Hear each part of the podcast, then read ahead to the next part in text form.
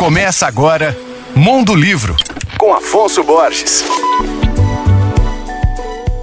Alô, ouvintes leitores da Alvorada FM. Hoje eu vou indicar um romance sobre a história afro-brasileira, o tráfico e a escravidão. Eu vou falar sobre o livro Pelourinho, do escritor Tierno Monenembo, nascido na Guiné, país da África Ocidental. O autor conta que se apaixonou pela cultura brasileira quando era jovem, paixão que terminou por trazê-lo ao Brasil, onde ele ficou meses na Bahia lá na década de 90. Com base nessa experiência, ele escreveu o livro Pelourinho, lançado na França em 95 e que agora chega ao Brasil pela editora Nós. O livro conta a história de um escritor guineano que vai à Bahia em busca de suas origens. Lá, ele tenta encontrar os descendentes do Nindi de Furacão, um notável rei do povo Maí. O livro é narrado por dois personagens baianos um malandro que ganha a vida explorando os turistas e uma costureira cega que sempre sonhou com um príncipe africano. É uma história sobre pertencimento, ancestralidade e negritude.